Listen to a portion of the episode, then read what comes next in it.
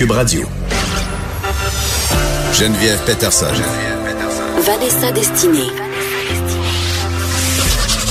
Elle manie aussi bien le stylo que le micro. De 9 à 10, les effrontés. Comme d'habitude, Vanessa ne perd pas une occasion de parler euh, de Kim Kardashian, mais là, vous serez surpris d'apprendre qu'elle veut devenir avocate. Oui, euh, moi j'ai une demande que je lance comme ça à l'univers. Est-ce que ça serait possible d'être juste une chroniqueuse sur les Kardashians, de juste me faire venir au micro quand il y a une nouvelle qui concerne la famille Ben, je pense Kardashian? que tu le fais quand même. Euh, Dès qu'il y a quelque chose sur les oui, Kardashians, le t'en parles. Oui, exact. Donc, euh, je pense que ton rêve est pas mal. C'est pas mal ça qui se passe. C'est pas mal ça qui se passe. mais Euh, je Écoute, t'invite mes à- études en sciences politiques n'auront jamais été aussi bien servies mais que lorsque t'invite je à parle des soumettre ta candidature pour écrire sa biographie, peut-être, Vanessa. Qui sait, écoute Geneviève, je pourrais le faire, euh, tu sais, des espèces de biographies non autorisées par les personnes. Je pourrais Le faire pire, c'est que t'en vendrais des trocs. Exact. Hey, j'ai peut-être un projet de retraite finalement.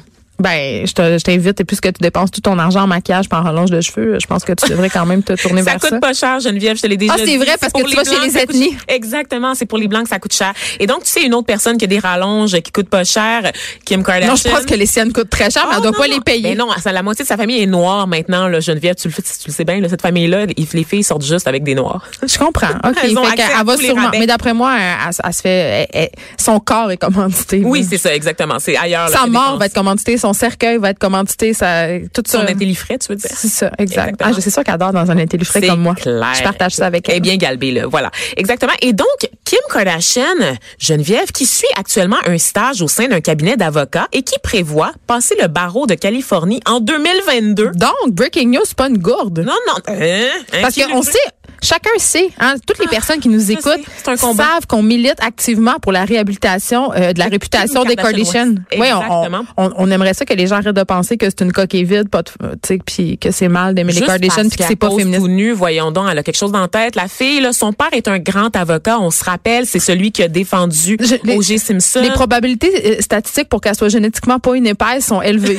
Assez, assez, effectivement. Et donc, on le sait, Kim Kardashian, qui a 38 ans, elle a 134 millions d'abonnés sur Instagram. Elle a expliqué avoir été incitée à étudier le droit ap- après avoir, après être intervenue auprès euh, du président Donald Trump pour obtenir un pardon présidentiel pour une détenue, en fait. C'est une femme qui était en prison depuis plus de 20 ans, euh, qui était à réclusion euh, criminelle à perpétuité sans possibilité de, de libération conditionnelle pour une affaire de drogue. Parce qu'aux États-Unis, on le sait, Ah, les lois grave. antidrogue sont particulièrement répressives. Et cette madame-là avait joué un peu un rôle de mule, c'est-à-dire qu'elle avait transporté de la drogue.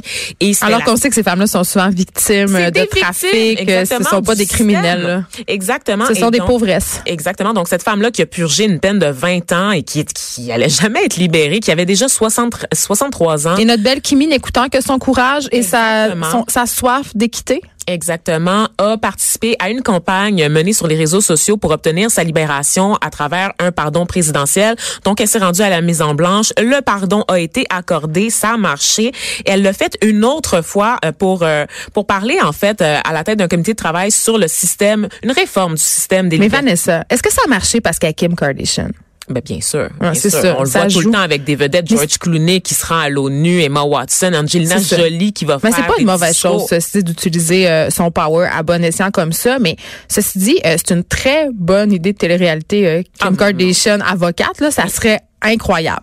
Et là, euh, juste préciser, parce que là, vous vous dites, ben là, coudon, elle a-tu un bac, elle a-tu une maîtrise, elle a-tu quelque chose en droit? Elle a des rallonges de cheveux, son Elle a des rallonges de cheveux, on le sait, et beaucoup d'argent. Euh, en fait, Et aux beaucoup de prétendants. c'est une affaire d'État. Donc, en Californie, normalement, les études d'avocat sont réservées à des étudiants qui ont une maîtrise, donc un master degree aux États-Unis. Kim Kardashian n'a jamais complété ses études universitaires, n'est-ce pas? Mais des États américains, dont la Californie où elle réside, permettent d'étudier le droit au sein d'un cabinet d'avocats, donc le stage, puis de passer le concours après quatre années pour avoir le titre officiel. On lui souhaite, et c'est quelque chose que je vais suivre avec Hey, attention. Une vraie Erin Brockovich. J'espère qu'elle va faire des stories là, de ses nuits blanches passées à étudier. J'espère qu'elle le- va faire des photos sexy en toge. Ah, Moi, c'est ça que je vais Ah, attendre avec Dieu, la toge impatience. entrouverte, ça serait malade. Ouais, ça serait meilleur que les photos qu'Annick Lemay a prises avec euh, Julie, euh, comment elle s'appelle? La photographe euh, actrice, là. Julie Artachot? Non, non, pas Julie Artachot. Je me rappelle plus son. Julie Le Breton, non? Ah. Oui, oui, oui. Non, c'est pas Julie Le Breton, ça, c'est l'actrice blonde. Julie Lepage? Julie Perrault. Ah, Julie ça y est. Ah, on mon l'a, on l'a eu. on l'a eu, on l'a Oui, non, j'ai vu ça passer Québec. sur les médias sociaux, une photo d'Annick Lemay avec euh, son euh, son bâton de chimiothérapie en petite bobette de dentelle en talon bleu avec sa perruque dans les mains. Je comprends et l'idée. surtout son vêtement d'hôpital. Oui, je comprends. euh, Je comprends l'idée de, de montrer qu'est-ce qu'il y a derrière le cancer, puis de montrer aussi que les, les personnes qui ont le cancer, ils peuvent avoir une vie sexuelle. Je sais pas si c'est ça le but, mais moi c'est ça que ça m'évoquait. Mais euh, j'étais un peu mal à l'aise. Mais c'est peut-être moi qui ai un problème. Je devrais me questionner sur pourquoi j'ai un malaise de Euh, voir cette photo-là. C'est un malaise qui est un petit peu partagé là, parce que c'est J'aime beaucoup Annick Lemay, puis Oui. j'étais très solidaire de son combat, euh, même s'il faut pas dire combat contre le cancer, on peut plus rien dire. On peut plus rien dire. En tout cas, elle a eu le cancer, si on peut le dire.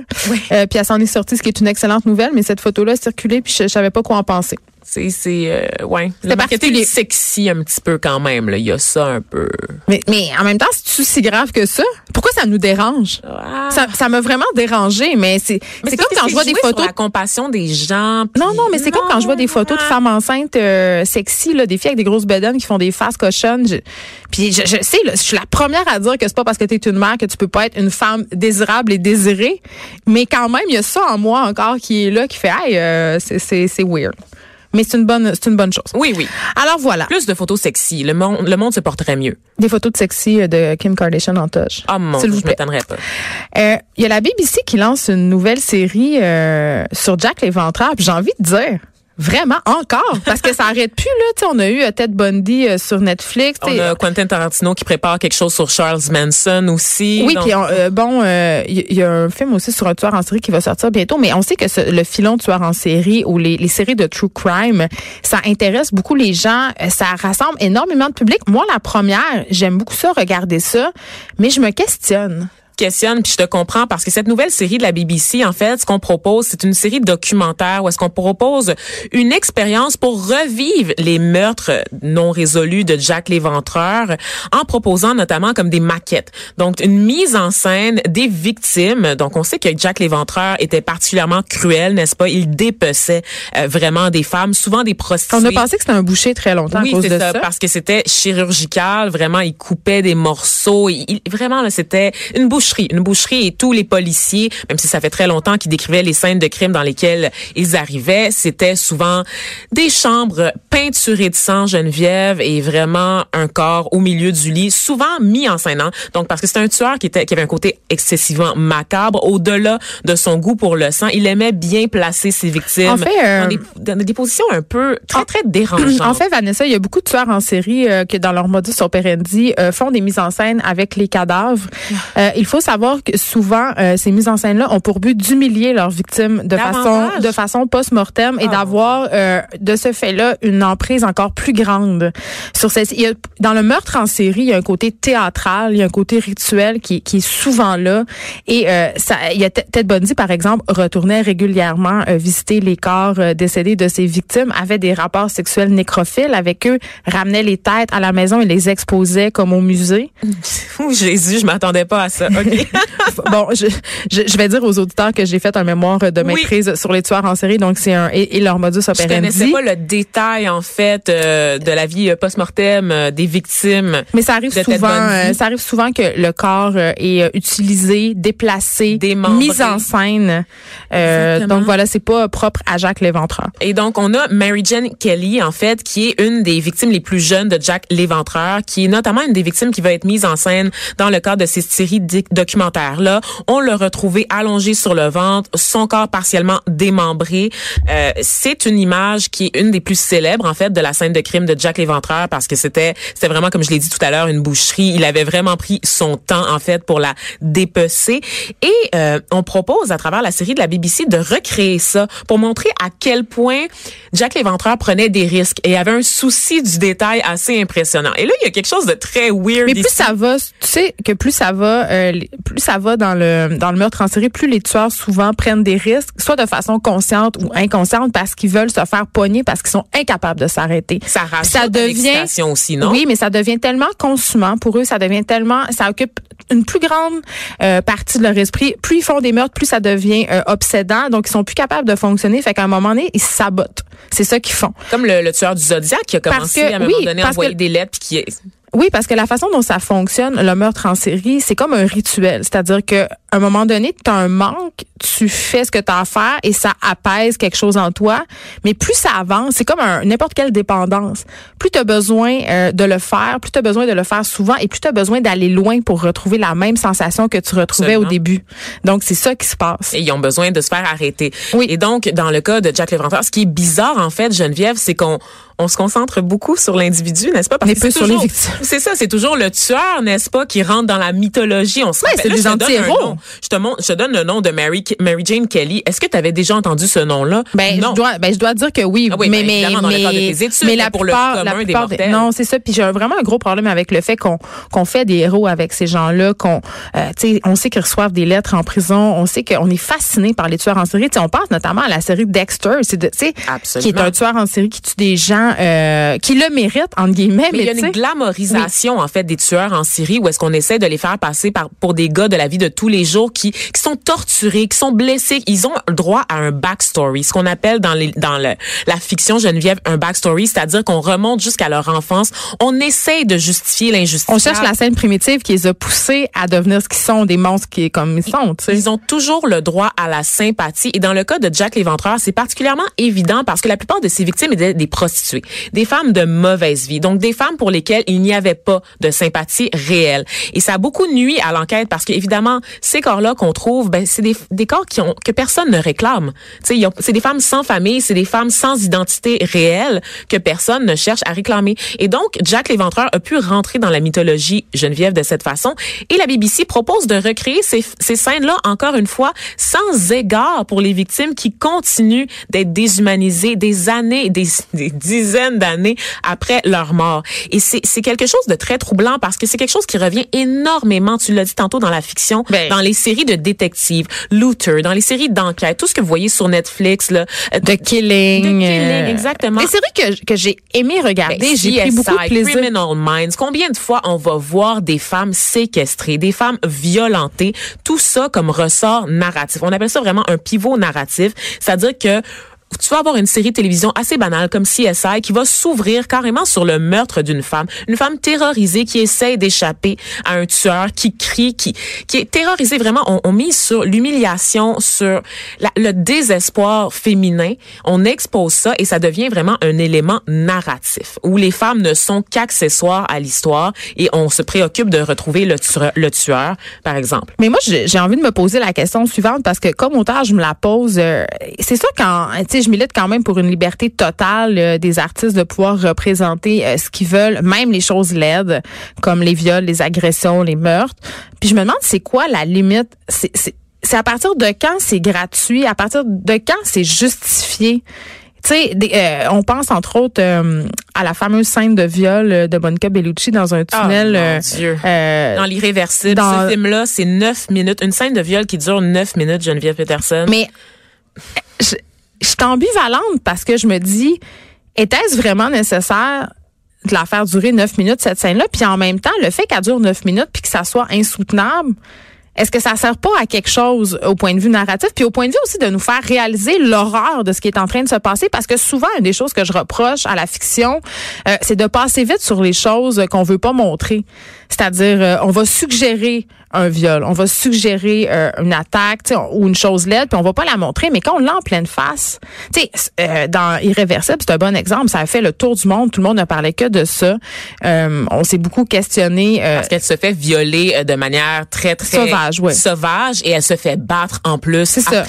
fait que dans le cas de ce film-là en particulier, je, je sais pas si c'est gratuit, tu comprends, mais dans, dans le cas de d'autres œuvres, moi je me demande comment on fait pour... Parce que je trouve ça je trouve que c'est une pente glissante. Ben, comment on fait pour décider? Mon problème, en fait, avec un film comme L'Irréversible, un film que j'ai adoré, soit dit en passant, qui commence avec la fin de l'histoire. C'est ça le but, en fait. C'est qu'on commence avec la fin, où est-ce qu'on a un homme qui essaye de traquer, justement, euh, un autre homme, puis on comprend pas trop pourquoi. Il le retrouve, il commence à le tabasser. On comprend pas pourquoi. Et là, l'histoire défile, défile, et on, on comprend les motivations de chacun des protagonistes dans l'histoire.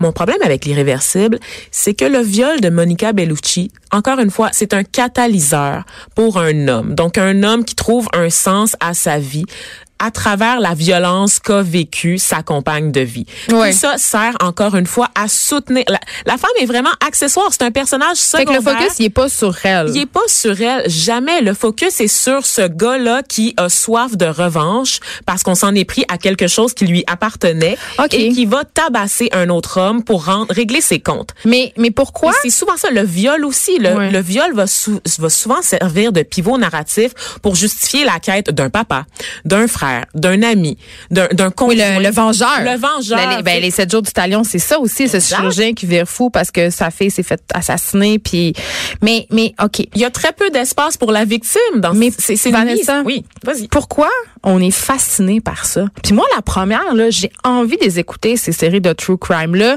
J'adore tout ce qui passe à Canal D, tu sais, un tueur aussi. si proche, euh, les séries de cold case, tu sais. euh, régulièrement des pages de tueurs en série sur Wikipédia. ben c'est un de mes hobbies, Moi aussi, mais puis je me suis déjà posé la question euh, au niveau des familles et des victimes.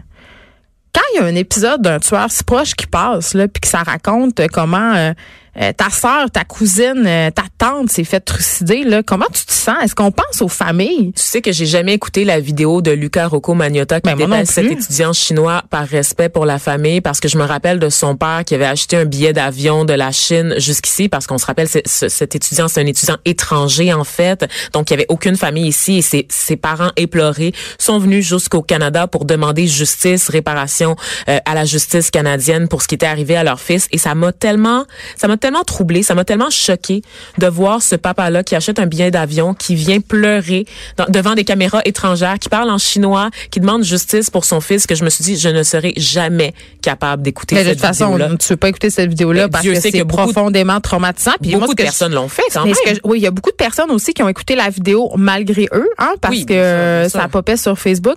Donc voilà, on se pose la question pourquoi euh, pourquoi le corps des femmes est encore utilisé euh, comme rotor euh, narratif? Genre, on n'en a pas de réponse. on n'en a pas de réponse puis là Game puis, of Thrones où la, oui, la Game of Thrones va, Va revenir. C'est une autre série euh, controversée, mais où en le même temps, viol est mis en scène vraiment de manière tellement banale, Geneviève, là, tellement banale qu'on se demande où est-ce qu'on s'en va avec. À quoi ça sert tous ces mais corps c'est une question d'époque aussi dans Game of Thrones. Il y a une là. certaine cohérence. Un contexte. Oui, et puis c'est c'est là que je trace la différence avec euh, Game of Thrones parce qu'il y a une cohérence avec l'univers qui est décrit par euh, Monsieur Martin dans la création de sa série. On s'inspire du Moyen Âge, on s'inspire de l'Antiquité également. Donc tout le monde souffre à travers cette série-là et on montre que pour les femmes, la vie était particulièrement ingrate à travers ces époques-là. Donc il y a une certaine cohérence.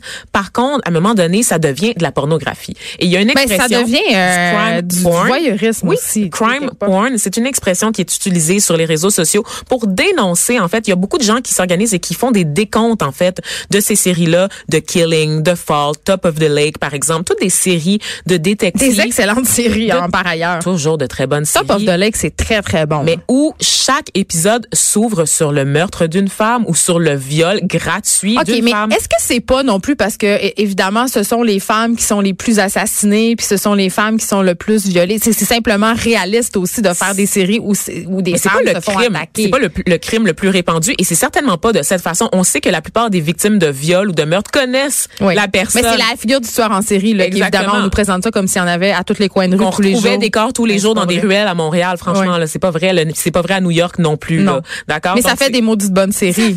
Puis il faut pas oublier que le but d'une série c'est de raconter une histoire. Fait que Je demande juste plus d'imagination. Ben moi, ce que je demande, c'est tu sais quoi?